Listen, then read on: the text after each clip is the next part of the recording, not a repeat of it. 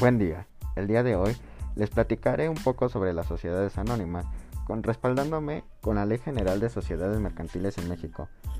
Muy bien, comencemos. Por saber qué es una sociedad anónima, es la que existe bajo una denominación y que compone exclusivamente de socios, cuya obligación se limita al pago de sus acciones. Una característica muy importante de esta es que la denominación se formará libremente pero distinta de cualquier otra sociedad, al emplearse irá una palabra seguida, sociedad anónima o su abreviatura SA. Es importante saber que una sociedad debidamente constituida para sociedad anónima se requiere que haya socios como mínimo, que cada uno de ellos esté suscrito a una acción por lo menos, que el contrato social establezca el monto mínimo de la capital y que éste integre suscrito, que exista en dinero efectivo cuanto menos el 20% del valor de cada acción pagadera en numerario y que exhiba íntegramente el valor de cada acción que haya de pagarse en, en todo o en parte como bienes distintas del numerario. Muy bien, atendiendo a lo anterior, es importante hablar del tema de acciones. ¿Qué con ellas?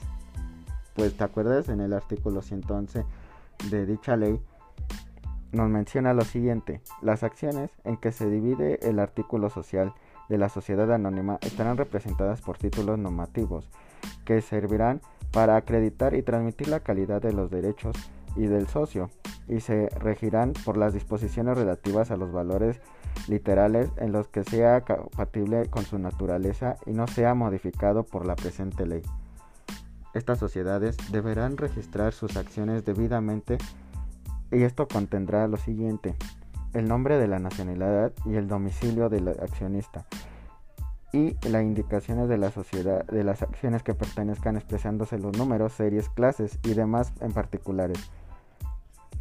La indicación de los de los exhibiones que se efectúen.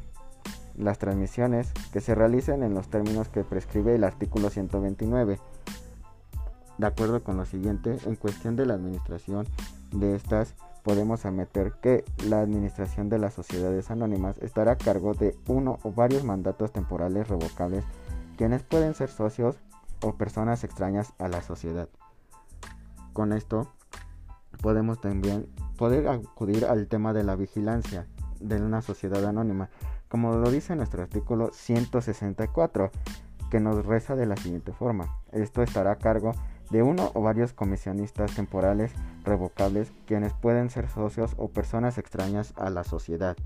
En cuanto a la información financiera, las sociedades anónimas bajo la responsabilidad de sus administraciones presentarán a la Asamblea Accionista anualmente un informe que incluya por lo menos un informe de los, administradores, de los administradores sobre la marcha de las sociedades en el ejercicio, así como las políticas conseguidas de las administraciones y en su caso sobre los, principales proyectos existentes. Un informe en lo que declare y expliquen las principales políticas y criterios contables y en información la, en la preparación de sus informes financieros.